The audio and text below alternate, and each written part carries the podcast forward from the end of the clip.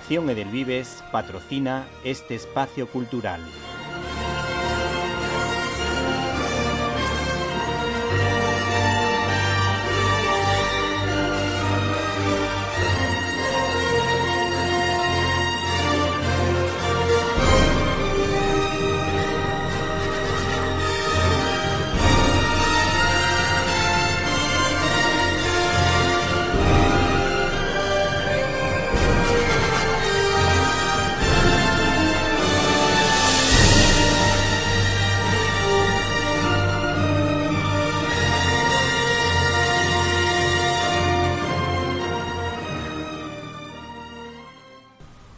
Uno de los villanos más carismáticos del universo Marvel es sin riesgo a equivocarnos un tal Magneto que seguro que le suena.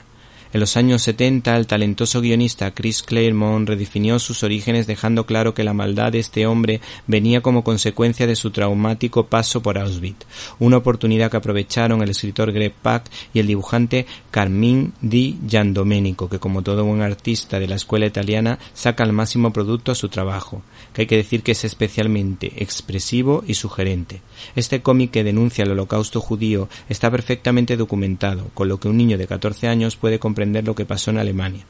Pues, por ejemplo, al inicio de la llegada de Hitler al poder se promulgaron leyes como esta. El matrimonio entre judíos y nacionales de Alemania o de sangre hermana están prohibidos, lo que generó muchos odios de corte racista que llevaron a la muerte a seis millones de judíos.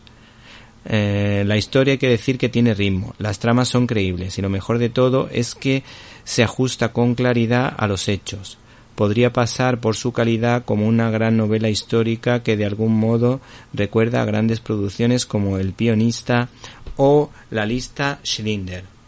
Por otra parte, el Testamento de Magneto editado por Panini ofrece un extra con prólogo de Stan Lee de corte reivindicativo, pues en un puñado de viñetas se nos cuenta una gran historia, titulada La última injusticia, en la que se cuenta el paso de la pintora Dina Babbitt por Auschwitz, que como amante de la animación de la productora Disney hizo una serie de maravillosas ilustraciones para los niños de ese lugar, haciéndoles felices por unos momentos, habilidad que le serviría para trabajar. Su talento fue descubierto por las SS, que la ficharon por la fuerza para trabajar pintando para el doctor Joseph Mengele, que le obligaba a pintar sus criminales experimentos bárbaros y sin ética. Todos sus trabajos se encuentran en el Museo de Auschwitz, que no quiere devolverle a esta mujer todas esas obras que le pertenecen. Muchos autores en todo el mundo apoyan una iniciativa para que se le devuelva lo que le pertenece.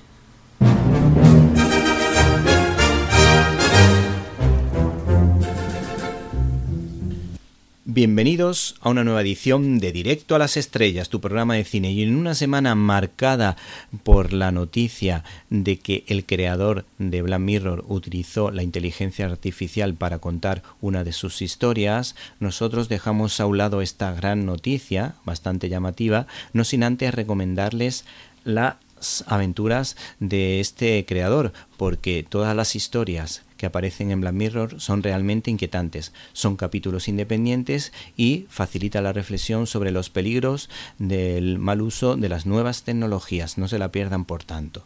Y ahora sí les hablamos de los estrenos de la semana que seguro que los están esperando con ilusión.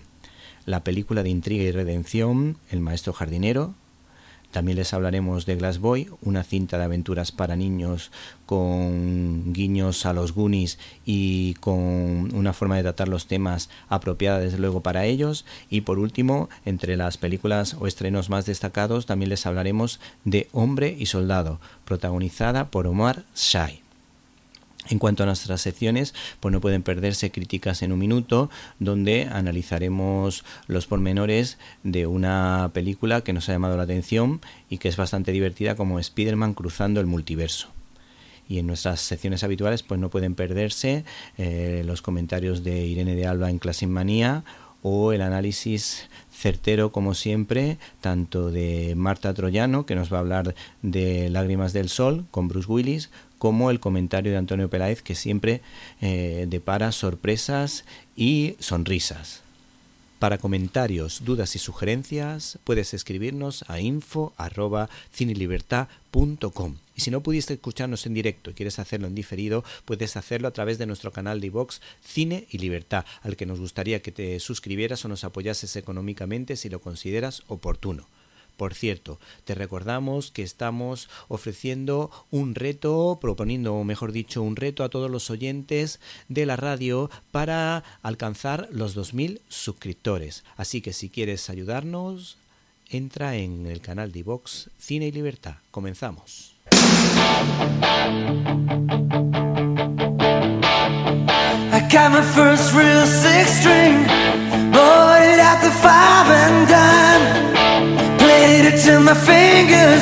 La cartelera.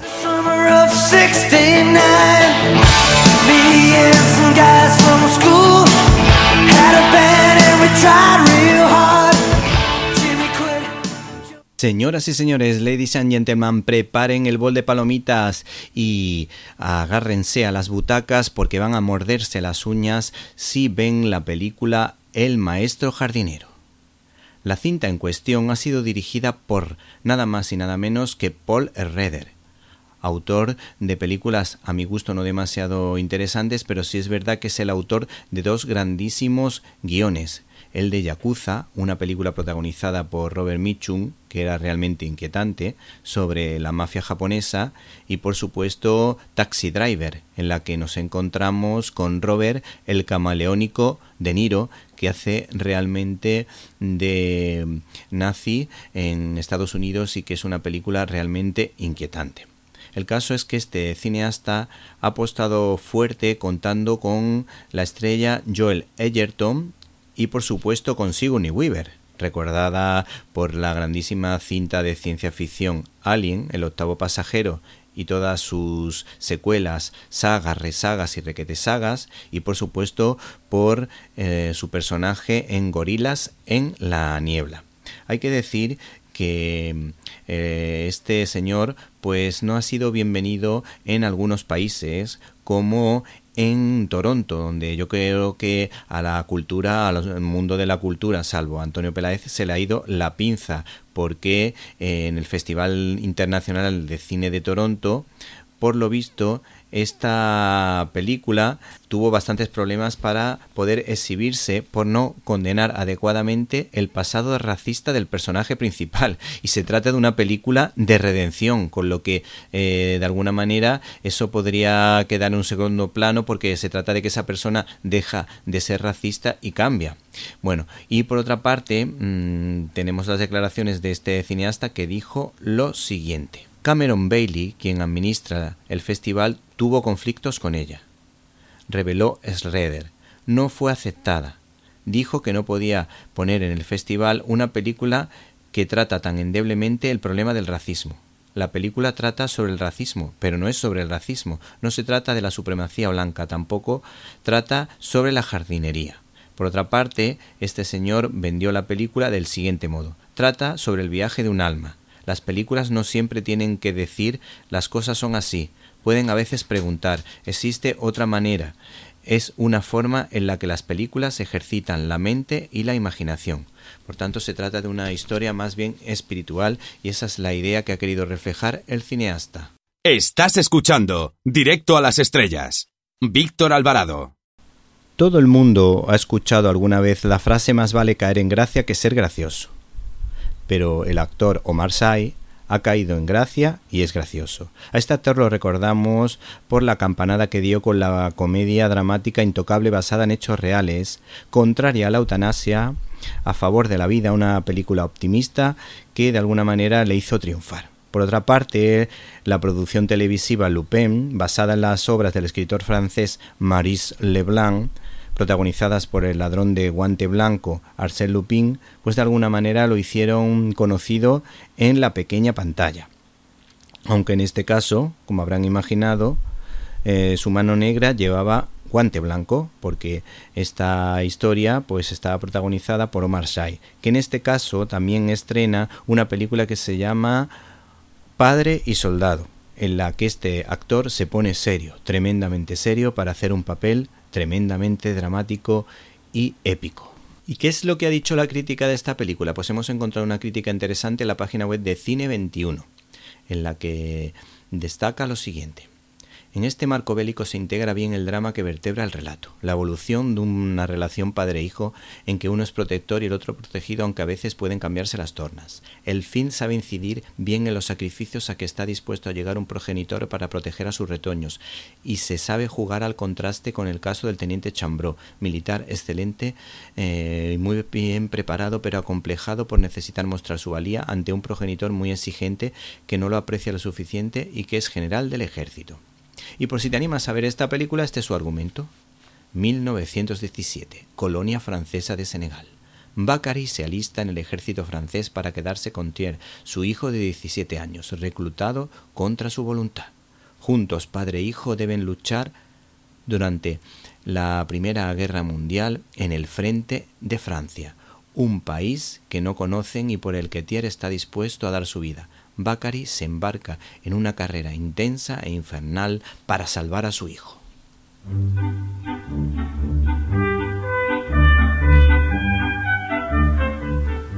Abrimos nuestro canal habitual de comunicación invitándoles a que entren en Facebook con el nombre Víctor Alvarado, guion directo a las estrellas. Esperamos su comentario.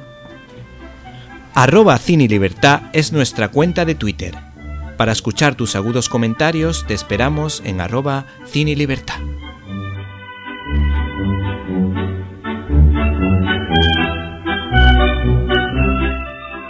Estás escuchando Directo a las Estrellas. Víctor Alvarado.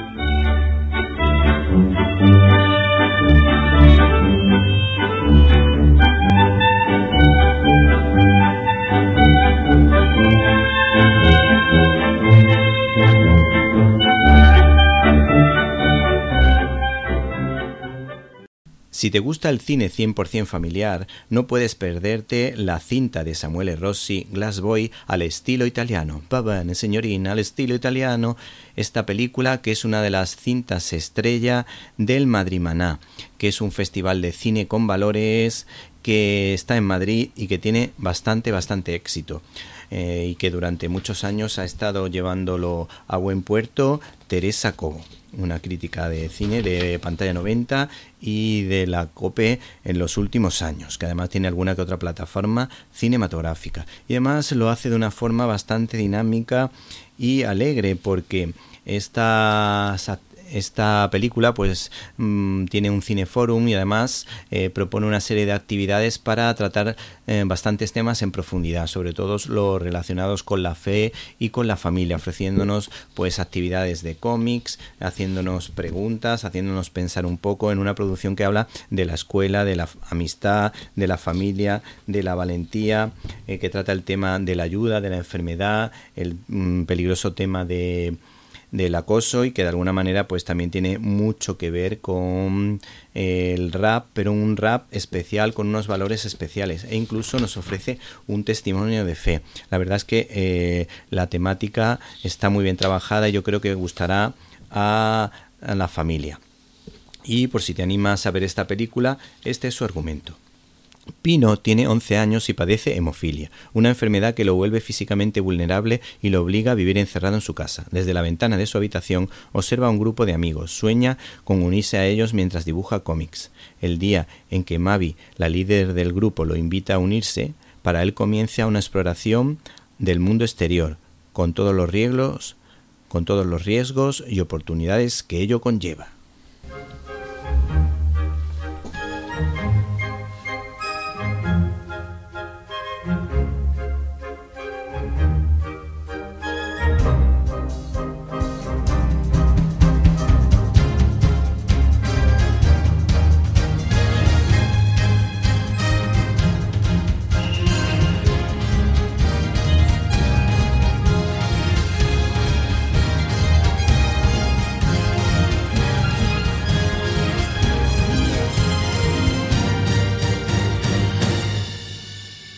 Finalmente, y muy rápidamente, le recordamos otros títulos que pueden ver en su localidad si es que tienen la rara suerte de que se estrene. Pues ya saben que lo que se estrena en Madrid y Barcelona puede que no se estrene ni en Ronda ni en Badalona. Eso es lo que le puede pasar a un documental que desde luego tiene muy buena pinta, que se titula Hermano Caballo.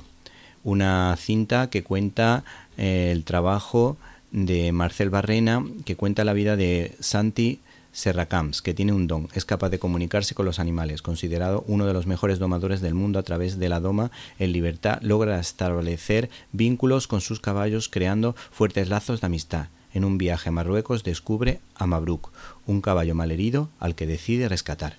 En definitiva, esto es una especie de susurrando a los caballos, pero en versión española y basada en hechos reales. Y por otra parte, también eh, se estrena otra película que quizá te pueda llamar la atención aunque desde luego mm, yo no iría a ver esta comedia porque la crítica ha sido bastante dura con ella. Se llama Todo sobre mi padre, una película protagonizada por el camaleónico Robert De Niro, que es el protagonista de la historia. Y, eh, y, la cinta pues está dirigida por Laura Terruso. Y por último hay que decir que se estrena otra nueva entrega de Transformers, El despertar de las bestias, y pues de alguna manera es un volver a, hacer funcionar una saga que funciona realmente bien y que a nosotros los niños eh, pudimos disfrutar de estas aventuras en una serie de televisión que estaba bastante bien y que en esta ocasión pues vuelven los efectos especiales los Transformers, vuelven los Autobots y los Decepticon y por supuesto pues no pueden perderse a la estrella de esta historia que como siempre es Optimus Prime, el famoso eh, camión que se convierte en un héroe robótico. Arroba es nuestra cuenta de Twitter. Para escuchar tus agudos comentarios te esperamos en arroba Cine.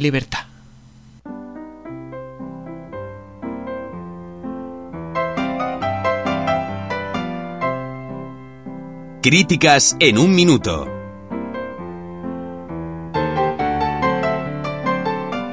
Estás escuchando Directo a las Estrellas. Víctor Alvarado.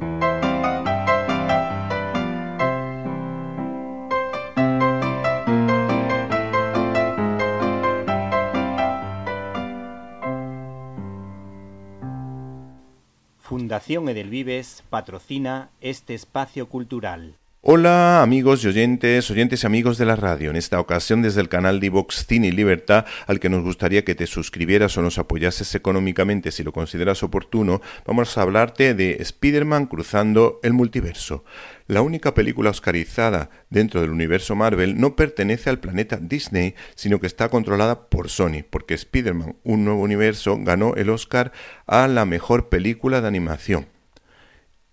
Ganó también el Globo de Oro a la mejor película de animación y por supuesto un premio importantísimo dentro de este género cinematográfico ganó el premio Annie, con lo que podemos decir que esta producción ganó la triple corona.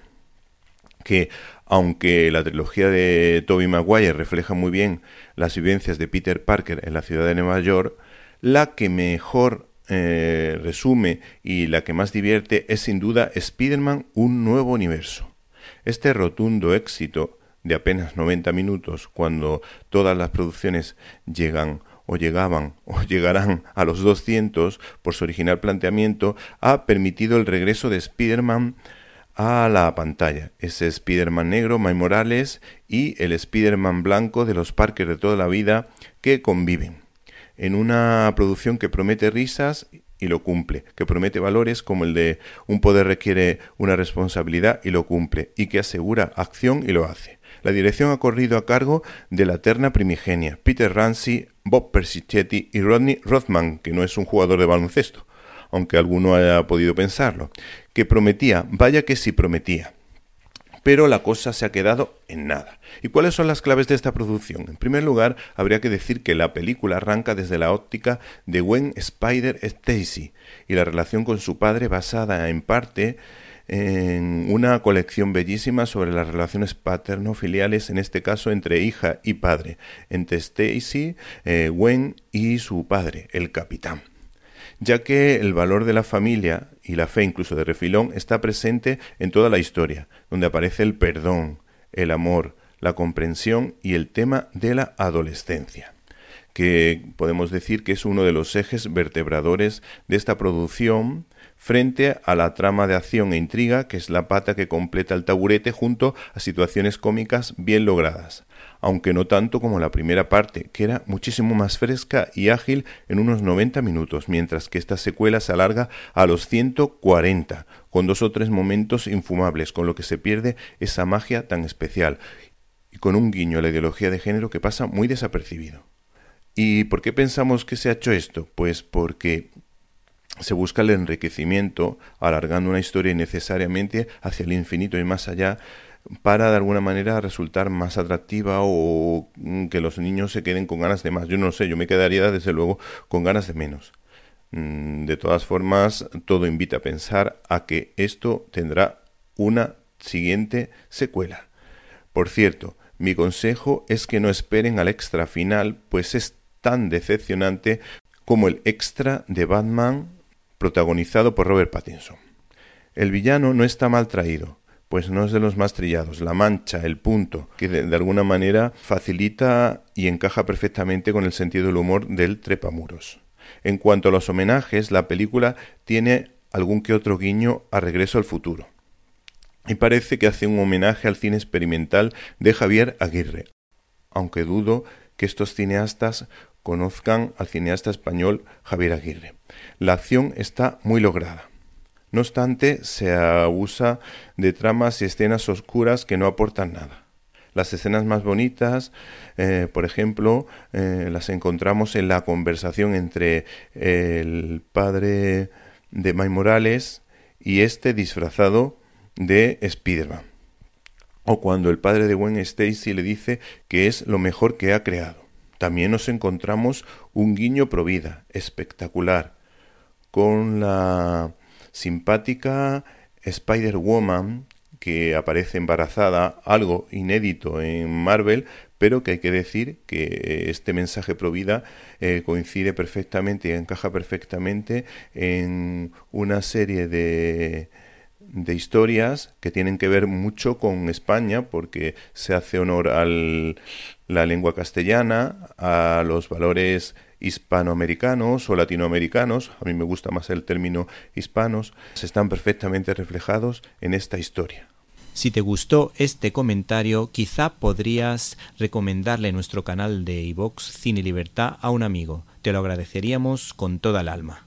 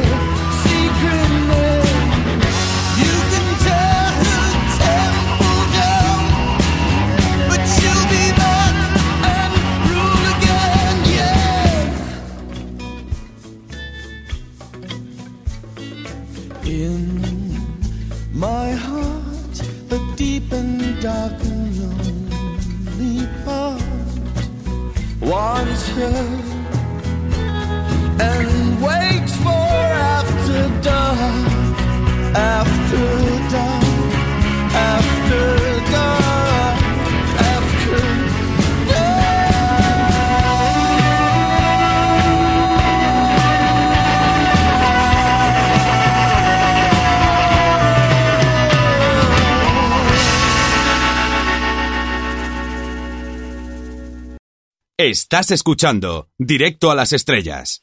Víctor Alvarado.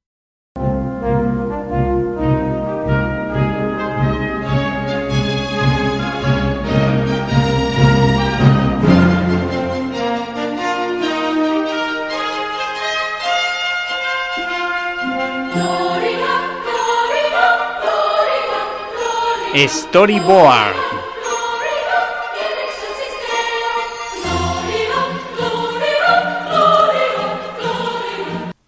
Fundación Edelvives patrocina este espacio cultural. La lista de grandes ilustradores españoles que triunfan en el extranjero va increciendo y en los últimos años suena el nombre del español Miquel Janín que ha colaborado en varias historias de la compañía DC. Con el paso de los años, los directivos de DC Comics se fijaron en él para Superman, lo que le hizo realmente feliz porque era su superhéroe favorito. Aunque por una serie de circunstancias el proyecto se truncó. Aunque el cambio no vino mal del todo y le tocó la lotería, al trabajar con un extraordinario guionista, Tom King. Se trata de un artista, eh, nos estamos refiriendo ya a Mikel Hanim, que empezó lógicamente a dibujar y a disfrutar de las aventuras creadas por Uderzo y Goscinny y por supuesto por Hergé, dejando constancia que, mm, lejos de lo que podíamos pensar, salvo que uno se llame Jack Kirby, el trabajo del dibujante es tremendamente esclavo lo que le llevó a pensar en tirar la toalla porque para él la familia era realmente importante y no tenía tiempo ni para estar con sus hijos ni con su querida mujer Soraya que tenía que asistir a los eventos sociales o escolares sola con lo que él se sentía tremendamente culpable. El caso es que la angustia que sufrió en esos momentos parece estar reflejada el argumento de este cómic en blanco y negro en escala de grises. Batman Yo Soy Suicida, en el que nos topamos con el enfrentamiento entre Bane y el hombre murciélago. La dedicatoria del autor es muy significativa, pues veremos la capacidad de sacrificio y de superación para salir de una historia claustrofóbica, donde se puede ver luz entre la oscuridad. Estas fueron sus declaraciones. Como Batman me caí para aprender a levantarme y seguir. Un poco más, un paso más. Ojalá que a ti también te cale esa lección de resistencia y esperanza, en que los nubarrones se despejen antes o después. Bueno, bajo mi humilde punto de vista, el guion es un poco espeso. Para mi gusto no es de los mejores de Tonkin. Sin embargo, los dibujos son muy significativos y expresivos, representando la angustia, el agobio de la situación, con guiños a las escenas del alcantarillado de la Viena del Tercer Hombre, la película de Carol Reed protagonizada por Orson Welles. Las páginas eh, más espectaculares son las de acción, lógicamente, Quizá una de las más llamativas es una en la que eh, una parte de la historia o de la aventura se divide en viñetas en forma de abanico o las escenas en el caza en el que Batman llega al particular Alcatraz de DC, es decir, la cárcel de Santa Prisca. El drama se masca en el ambiente y se hace referencia al juramento de Batman ese juramento fordiano muy, muy cristiano. Juro por los espíritus de mis padres que vengaré sus muertes consagrando el resto de mi vida a librar una guerra contra todos los criminales. Bueno, pues esta es la forma que ya sabemos que tiene eh, Batman de actuar. ¿Y qué más te podemos decir? Eh, pues también nos quedamos con ese toque poético que sabe dar siempre Tom King y que de alguna manera eh, se hace presente en dos almas gemelas, Catwoman y Batman. Tienes razón, cuando nos besamos el dolor se disipa, porque por un instante compartimos nuestra muerte y por un instante nos morimos a solas. En cuanto a las sorpresas de esta obra, merece la pena destacar el retrato en primer plano de la gata de DC, así como las portadas del extra final pintadas en acuarela, unas acuarelas realmente llamativas. Por último, no nos podemos olvidar de la fundación de Batman y sus padres en relación a los niños huérfanos de Gotham.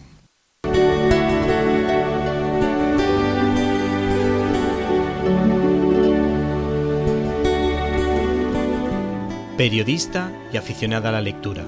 Su nombre bíblico, Marta, y su apellido, troyano, con ecos a griega, indican que será una buena escritora, como van a poder comprobar si escuchan este reportaje.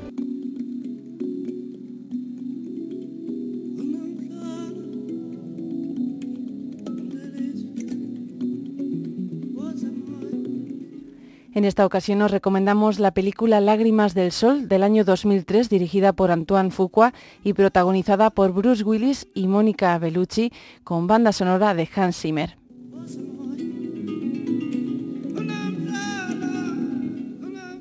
La película nos narra el desarrollo de una misión del teniente de Marina Waters, interpretado por Bruce Willis, que tiene que sacar de un territorio en conflicto a una doctora estadounidense, interpretada por Mónica Bellucci.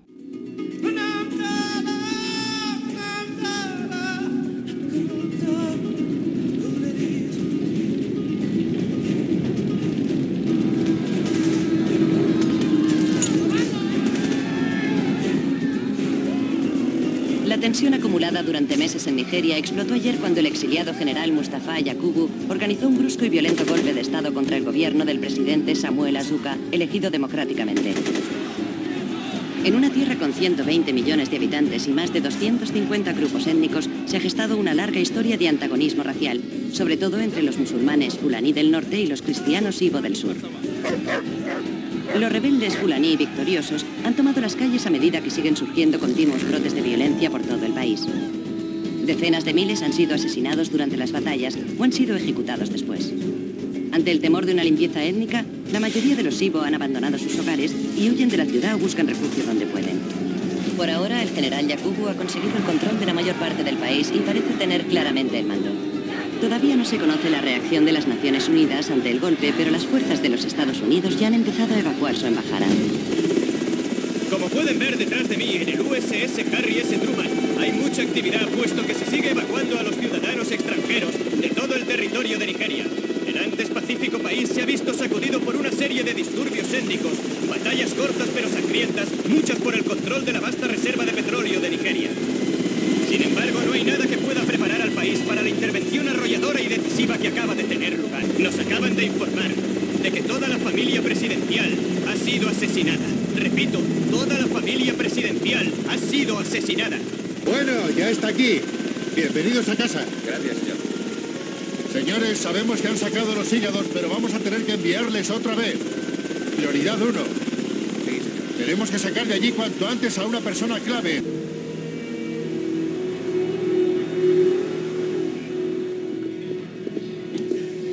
¡Atención! Bien, nuestros servicios de inteligencia calculan que hay 5.000 soldados Yakubu dispersos por este sector. Han asaltado los arsenales del gobierno. Además, la milicia local está asesinando a todo el que se arrodilla ante otros altares. Bien, veamos. Su principal objetivo será buscar y rescatar a la doctora Lina Fiore Kendricks de los Servicios Internacionales de Auxilio. Su objetivo secundario será sacar a dos monjas y a un cura que tienen un hotel de beneficencia cerca de Yolingo si deciden marcharse. Es la misión de San Michael.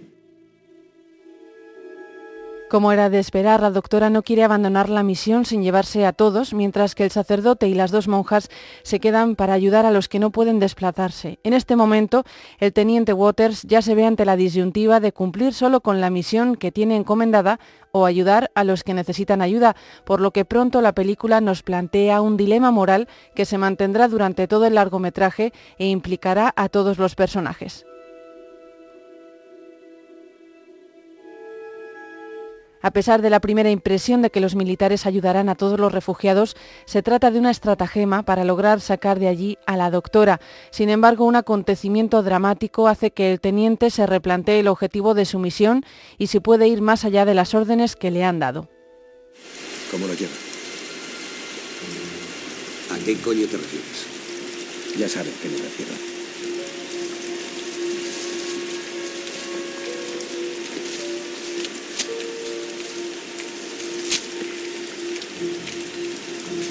Sabe tan bien como yo que cuando dejamos la misión esa gente estaba muerta. Y luego nos llevamos a 28 hombres, mujeres y niños, haciéndoles caminar un día entero. Sí, que no se paren. Enseguida estoy contigo. Les llevamos hasta la zona de aterrizaje y los abandonamos para que murieran como nosotros. No sé, estoy desconcertado. Y los chicos también lo están. Ve al grano. ¿Por qué hizo volver al helicóptero, teniente? Dígamelo. Yo siempre estaré con usted. Ya lo sabe. Cuando lo averigüe te lo diré. A partir de esta premisa, la película nos narra la huida del grupo liderado por el teniente junto a sus soldados, la doctora y unos refugiados nigerianos que además serán testigos de horrores a los que deberán hacer frente y que les supondrán algunos dilemas sobre sus acciones.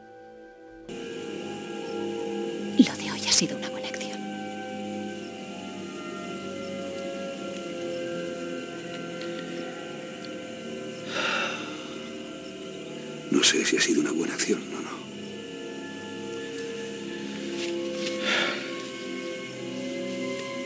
Me parece que llevo siglos sin hacer algo bueno, algo correcto. La película es bastante cruda y ofrece un panorama devastador sobre cómo unas etnias acaban con los miembros de otras de los modos más crueles posibles. Esto, además, será un punto de inflexión para el grupo de soldados americanos, que también son perseguidos por el ejército de los rebeldes y que tendrán que discernir sobre el camino a seguir.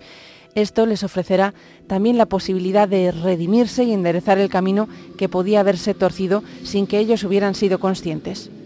Teniente, ¿Qué hay? Rhodes al teléfono. Sí, mi capitán, aquí Waters. Los servicios secretos informan que hay efectivos militares en su sector en misión de búsqueda y aniquilación de una unidad militar americana. Su presencia involucra su misión con la política interna de una nación extranjera y afecta las relaciones de los Estados Unidos y aumenta gravemente el peligro de la misión. Él está considerado un criminal por el nuevo régimen. Es un enorme hándicap, teniente. ¿Qué quiere decir, señor? Que su grupo lleva exceso de carga. ¿Entonces no es un ser humano, señor? Capitán. Negativo el apoyo aéreo por ahora. El espacio aéreo es muy peligroso.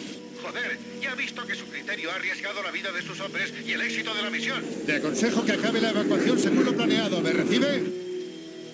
Sí, señor, le recibo. Alto y claro. Pero mi buena conciencia se niega a hacerlo sin escoltar a esta gente hasta un lugar seguro. Esa no es su misión. ¿Cuándo he dejado yo de cumplir alguna misión? Mi equipo terminará esta misión. Le doy mi palabra. Esto no me gusta. Aquí con vida lo antes posible. Mantenga el contacto con el puesto de observación. Sí, señor. Corto. Que vengan. Este es el trato. Nos han recomendado mucho que entreguemos a Arthur y abandonemos a estos refugiados entre la maleza. Ya os digo que no pienso hacerlo. No puedo hacerlo. Saltado mis reglas. Empiezo a no pasar de todo y os he arrastrado conmigo. Vamos a hundirnos en la mierda. Y antes de hacerlo, quisiera... Quisiera oír lo que opináis, eso es todo. Hablad con claridad. En mi opinión, señor, yo soltaría lastre. Esta puta guerra no es nuestra. Respecto a contar conmigo o no, ya sabe la respuesta. Pongamos a esta gente a salvo. Acabemos el trabajo. Yo no les dejo, señor. Estoy preparado. ¿Y tú, Red?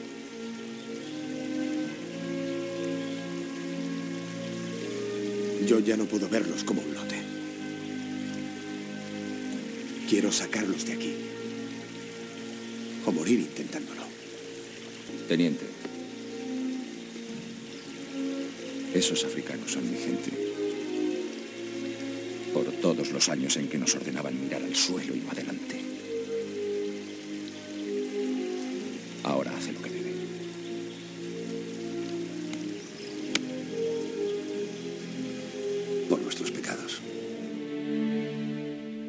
No desvelamos nada más para que podáis disfrutar de la película, que además cuenta con escenas de acción trepidantes y un final de infarto. Sí que invitamos a verla para reflexionar sobre cómo el odio puede destruir civilizaciones y también para meditar sobre cuál es el papel que puede desempeñar cada uno y realizar en conciencia la tarea a la que se ve llamado para impedir que el mal triunfe.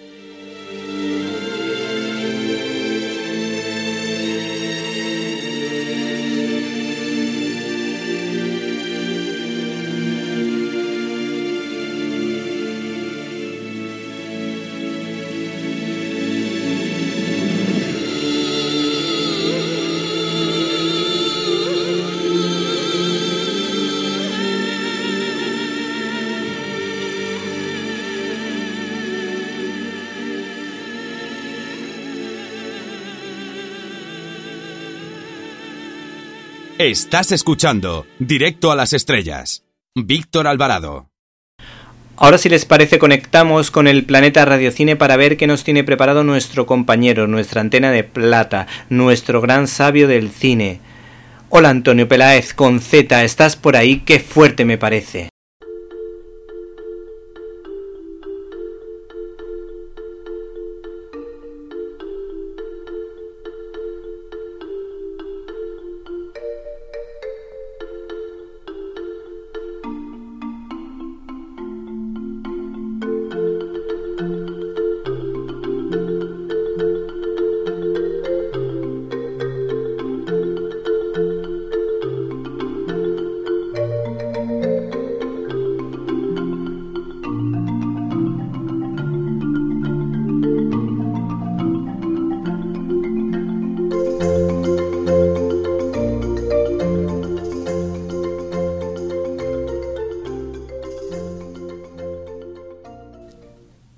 Desde Radio Cine con Antonio Peláez, nuestra antena de plata es un sabio también, es un sabio también. Bonjour mes amis, bienvenue a Direct à les Étoiles. Bienvenidos amigos al directo a las estrellas, claro que sí. Tu nous voulons être comme Victor Alvarado. Tu nous voulons être un bon garçon et pas malvado. Pues eh, eso, que nos vamos a Francia, aunque este año no hayamos ido, pues para recorrer un poco qué es lo que ha pasado por el Festival de Cannes y qué películas tenemos ganas de ver y no, y sobre todo, cuánto tiempo vamos a necesitar para ver esas películas. Los pajaritos se están poniendo nerviosos en cuanto he dicho lo del tiempo. ¿Y quién lo ha dicho? Vuestro servidor, en español, en inglés, en francés, en lo que necesitéis, Antonio Pela de Barceló, desde Toronto, directo, directísimos a las estrellas para Víctor Alvarado. Hala, pajaritos, os dejamos y entonces buscamos, bueno, por aquí es lo que suena es el claxon de los coches. Hay que los coches de Canadá yo creía que eran más simpáticos y a veces se enfadan. Bueno, ¿qué es lo que ha sucedido este año en el Festival de Cannes?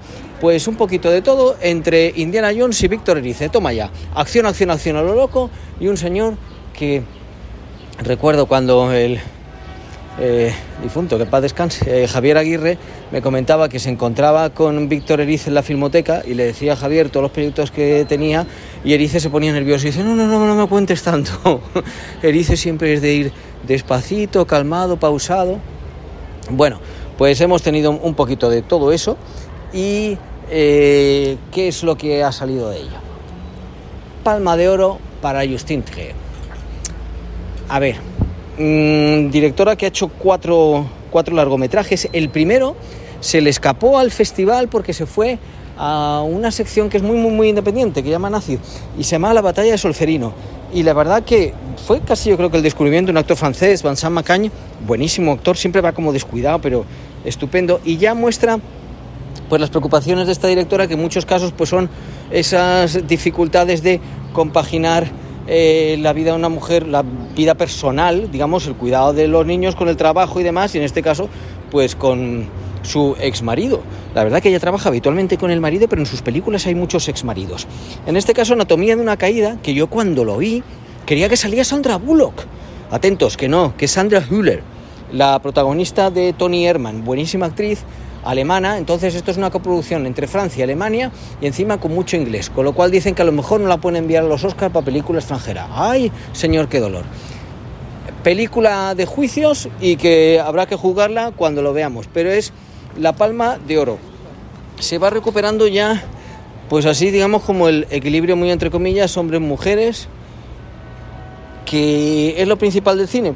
Pues no sé, mm, que seguramente no, pero bueno, son cosas que, son cosas que pasan. A partir de ahí, lo que decíamos, esta por ejemplo son dos horas y media, ¿vale? Es de las cortitas. Porque luego este año hemos tenido gente que, por ejemplo, hacía dos. Entonces una la presentaba a sección oficial y otra la presentaba fuera de sección oficial. Bim Benders. Pues Bim Benders ha vuelto a hacer una película de ficción, que además se ha llevado un premio este señor, porque para eso se llama Bim Benders, y ha hecho otro documental. Em, él es muy muy japonés, está mucho con cosas japonesas, ¿vale? Pues ha hecho otro documental que está fuera de competición. One Bing, que es este señor que hace documentales eh, chinos que duran como 10 horas. Pues ahora lo que ha hecho es un corto, porque es que duraba 3.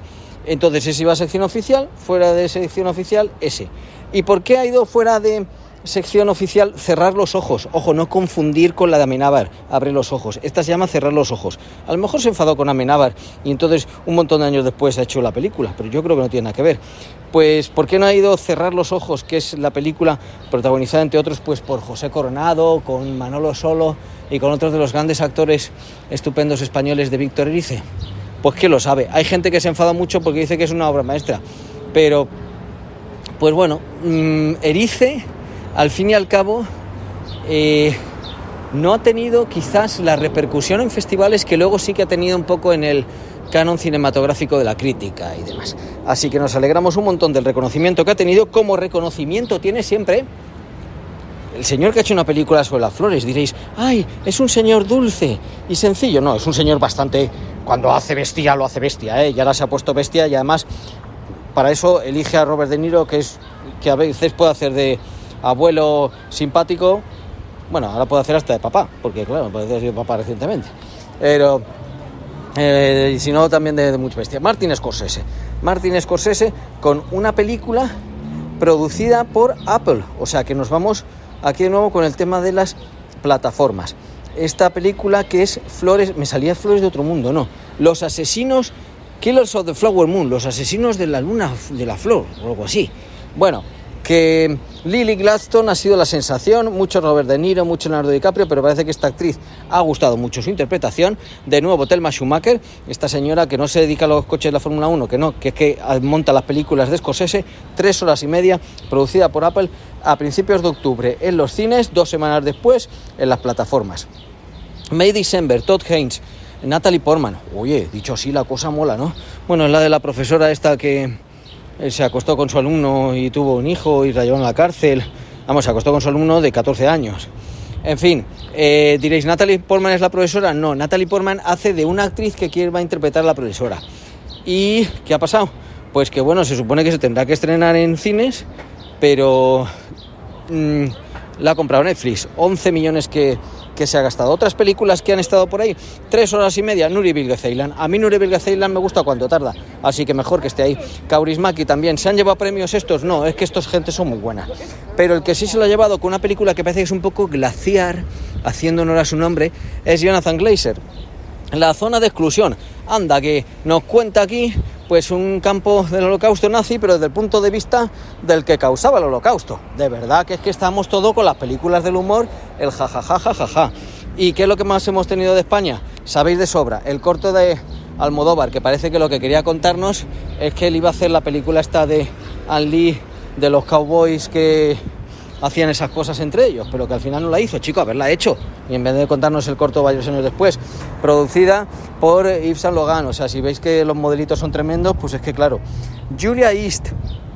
Julia East era una película eh, que estaba muy bien, de Elena Martín, que ahora ha hecho otra que se llama Criaturas. Nos acaba el tiempo. Que Pablo Berger también ha hecho una película sobre robots de animación. Así que de Cannes hemos salido con bastante cine español y con buen prestigio. Y a partir de ahí, pues oye, con películas buenas que no reciben premios y un palmarés que habrá que ver. eh, parece que no ha sido la locura, pero que se podía esperar por el jurado, pero que puede ser interesante. Como siempre, el Festival de Cannes es el que da el punto de partida para las películas de cine de autor, las que no dependen de la factoría Marvel. Os habla Antonio Pelá de Barcelona desde Toronto. Aquí también se habla un poco francés, pero muy poquito, muy poquito. Hasta la próxima. Bueno, llegó el momento de la despedida. Pero antes quiero agradecer el trabajo a todo el equipo de Directo a las Estrellas. Un abrazo para Antonio, Irene, Guadalupe, Jaime, Carlos y Javier, si los que hubiese sido imposible realizar este programa. Espero que usted, y usted, y también usted, o tal vez tú, hayas pasado un rato entretenido. Recibe un cordial saludo de Víctor Alvarado y hasta la semana que viene.